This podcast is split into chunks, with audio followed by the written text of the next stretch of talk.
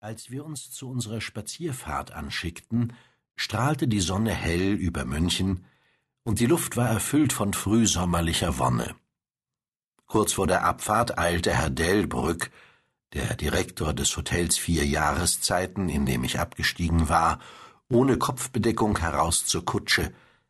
Nachdem er mir einen angenehmen Ausflug gewünscht hatte, wandte er sich, die Hand noch immer am Griff der Wagentür, an den Kutscher, Denke daran, bei Anbruch der Nacht wieder hier zu sein. Der Himmel ist zwar klar, aber der Nordwind scheint mir auf einen baldigen Sturm hinzudeuten. Ich darf wohl annehmen, dass du nicht zu spät kommen wirst. Bei diesen Worten lächelte er und fügte hinzu, denn du weißt ja, welche Nacht heute anbricht. Johann antwortete mit einem eindringlichen Ja, mein Herr, tippte sich an die Hutkrempe und fuhr rasch los. Als wir die Stadt verlassen hatten, gab ich ihm ein Zeichen zum Halten und fragte ihn Sagen Sie, Johann, was hat es denn mit der heutigen Nacht auf sich? Er bekreuzigte sich bei seiner lakonischen Antwort. Walpurgisnacht. Dann nahm er seine Taschenuhr zur Hand, ein riesiges altmodisches deutsches Ding aus Silber von der Größe einer Zwiebel, und blickte darauf mit zusammengezogenen Augenbrauen und einem ungeduldigen Achselzucken. Ich spürte, dass dies seine Art war, höflich gegen die unnötige Verzögerung zu protestieren, und nachdem ich ihm bedeutet hatte, er könne nun weiterfahren, ließ ich mich wieder in die Polster fallen. Er fuhr mit großer Geschwindigkeit an, als wolle er die vergeudete Zeit wieder einholen. Dann und wann rissen die Pferde die Köpfe hoch und witterten argwöhnisch in die Luft, in diesen Momenten schaute ich mich oft voller Unruhe um. Die Umgebung war recht öd, da wir über eine hochgelegene, vom Wind gepeitschte Ebene fuhren. Als ich hinausblickte, sah ich einen Nebenweg, der nur wenig benutzt wirkte und durch ein kleines gewundenes Tal zu führen schien. Dieses Tal wirkte so einladend, dass ich das Risiko einging, Johann zu verärgern. Ich rief ihm zu, er solle anhalten. Als wir standen, sagte ich ihm, dass ich gern auf dem anderen Weg weiterreisen würde. Er reagierte auf meine Bitte mit allen möglichen Ausreden und Entschuldigungen und bekreuzigte sich häufig beim Sprechen. Dadurch reizte er meine Neugierde nur umso mehr. Ich stellte ihm einige Fragen, doch er antwortete nur ausweichend. Wiederholt sah er, um seinen Unmut zu verdeutlichen, auf die Taschenuhr. Schließlich sagte ich, nun, Johann, ich möchte aber gern auf diesem Weg fahren. Ich will Sie nicht weiter darum ersuchen, wenn Sie es wirklich nicht wollen, aber dann erklären Sie mir doch wenigstens, weshalb Sie es ablehnen. Mehr verlange ich von Ihnen nicht. Zur Antwort schien er sich förmlich vom Kutschbock zu stürzen, so schnell stand er auf dem Boden. Dann streckte er mir beschwörend die Hände entgegen und ersuchte mich, nicht auf die andere Seite zu wechseln. Es mischten sich gerade genügend englische Worte in sein Deutsch, dass ich den Sinn seiner Rede verstehen konnte. Er schien mehrmals zu einer Erklärung anzusetzen, doch allein schon die Vorstellung verängstigte ihn offensichtlich. So richtete er sich jedes Mal nur auf, bekreuzigte sich und sagte Walpurgisnacht.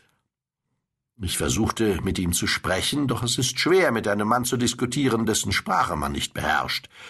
Er war mir gegenüber eindeutig im Vorteil, denn obwohl er jedes Mal auf Englisch anfing, wenn auch mit einem sehr kruden und gebrochenen Englisch, regte er sich immer so sehr auf, dass er wieder in seine Muttersprache fiel und dauernd sah er auf die Uhr. Die Pferde wurden nun unruhig und begannen zu schnauben. Daraufhin wurde er sehr blass und sah sich verängstigt um und plötzlich sprang er vor, ergriff die Pferde an den Zügeln und führte sie ungefähr sechs Meter vorwärts. Ich folgte ihm und fragte, was denn los sei. Zur Antwort schlug er ein Kreuz, wies auf die eben verlassene Stelle und zog die Kutsche in Richtung der anderen Straße. Dann machte er mit den Händen ein Kreuzzeichen und sagte erst auf Deutsch, dann auf Englisch Begruben ihn dort, der sich umgebracht hat. Ich erinnerte mich des alten Brauches, Selbstmörder an Kreuzwegen zu bestatten. Ah, ich verstehe, ein Selbstmörder, wie interessant. Doch um nichts in der Welt konnte ich begreifen, weshalb die Pferde so verängstigt waren. Mitten im Gespräch vernahmen wir ein Geräusch, einen Laut, wie eine Mischung aus Heulen und Bellen. Es kam von ferne, doch die Pferde wurden wieder sehr nervös und Johann vermochte sie nur mit Mühe und Not wieder zu beruhigen. Er war blass und sagte, das hörte sich an wie ein Wolf, doch um diese Zeit gibt es hier keine Wölfe. Nein? fragte ich. Trieben sich die Wölfe denn nicht unlängst noch in der nächsten Nähe der Stadt herum? Im Frühjahr und im Sommer kommen sie schon lange, lange nicht mehr her, entgegnete er, doch mit dem ersten Schnee gibt es hier oft Wölfe. Derweil er die Pferde streichelte und zu beruhigen suchte, zogen am Himmel rasch finstere Wolken auf. Die Sonne wurde verdeckt, und ein kalter Windhauch wehte uns an. Es war jedoch nur ein Lüftchen und diente wohl mehr zur Warnung vor dem Kommenden, denn gleich darauf erstrahlte die Sonne wieder. Johann beschirmte die Augen mit der Hand, spähte zum Horizont und sagte, der Schneesturm kommt viel zu früh. Dann blickte er wieder auf die Taschenuhr und stieg unverzüglich auf den Kutschbock.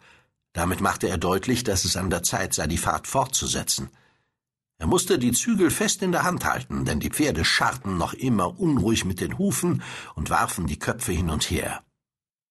Ich war an jenem Tag ein wenig halsstarrig und stieg nicht sofort wieder in die Kutsche. Erzählen Sie mir doch, wohin dieser Weg führt, bat ich ihn und deutete in die Richtung des Tals. Erneut bekreuzigte er sich und murmelte ein Gebet, ehe er mir antwortete Es ist unheilig. Was ist unheilig? fragte ich. Das Dorf. Also existiert dort ein Dorf? Nein, nein. Seit Hunderten von Jahren lebt dort kein Mensch mehr. Meine Neugierde war entfacht. Aber Sie sagten doch gerade, dort sei ein Dorf. Dort war früher eins. Und was ist damit geschehen? Daraufhin sprudelte eine lange Geschichte auf Deutsch und Englisch aus ihm heraus, so verworren, dass ich ihn nicht genau verstehen konnte. Ich entnahm seiner Rede jedoch, dass vor langer Zeit, vor mehreren hundert Jahren, Menschen dort gestorben und beerdigt worden seien, Danach habe man unter der Erde Geräusche gehört, und als man die Gräber wieder öffnete, fand man darin Männer und Frauen mit rosig frischer Gesichtsfarbe, ihre Münder verschmiert mit rotem Blut. Um ihr Leben zu retten, und ja, auch ihre Seelen, bei diesen Worten bekreuzigte er sich wieder, flohen die restlichen Bewohner des Dorfes in aller Eile. Sie flohen dorthin, wo die Lebenden lebendig und die Toten tot sind, und nicht, nicht irgendwie anders. Offensichtlich hatte er Furcht, die letzten Worte auszusprechen. Je weiter er mit seiner Erzählung kam, desto mehr erregte er sich.